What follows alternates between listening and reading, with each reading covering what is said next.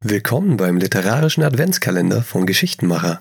Jeden Tag eine neue Geschichte, die im Zweifel überhaupt nichts mit Weihnachten zu tun hat. Die normalen Folgen mit Autorentipps gibt's weiterhin am Wochenende. Heute gibt es eine ganz, ganz, ganz, ganz, ganz, ganz alte Geschichte. Und zwar die Weihnachtsgeschichte aus der Lutherbibel. Ich bin kein sonderlich religiöser Mensch.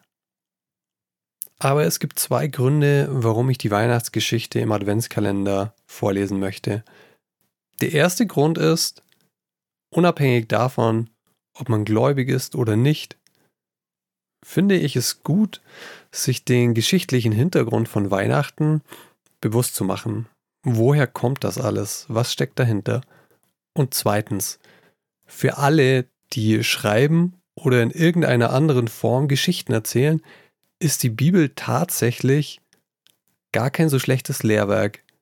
Wenn uns jemand fragt, was sind die einflussreichsten Bücher, dann denken wir doch automatisch zuerst an sowas wie Harry Potter, Fifty Shades of Grey, Twilight, diese ganzen Bestseller der letzten 10, 20 Jahre. Aber eigentlich dürfte in einer solchen Aufzählung ein Buch nicht fehlen und zwar die Bibel. Denn dieses Buch und die Geschichten darin haben die Geschicke der Welt in einem unglaublichen Ausmaß beeinflusst.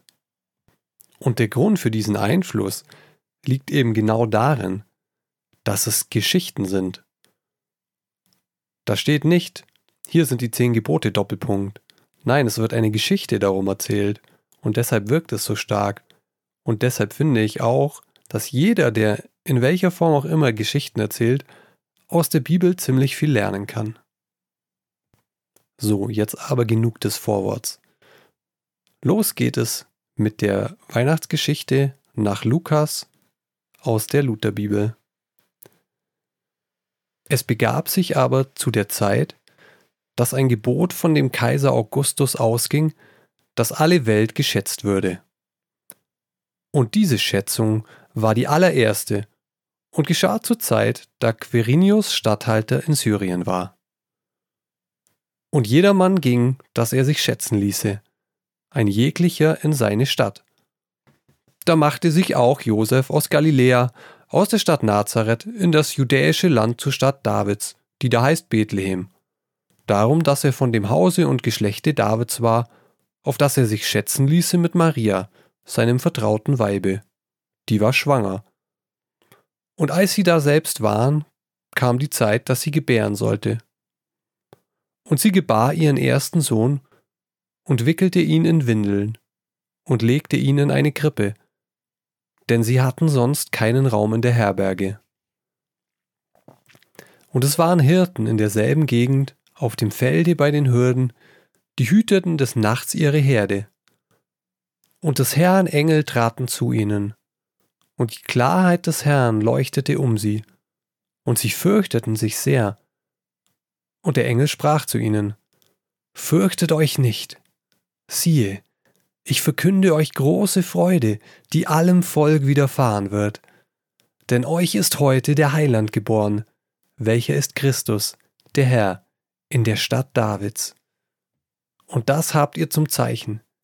Ihr werdet finden das Kind in Windeln gewickelt und in einer Krippe liegen.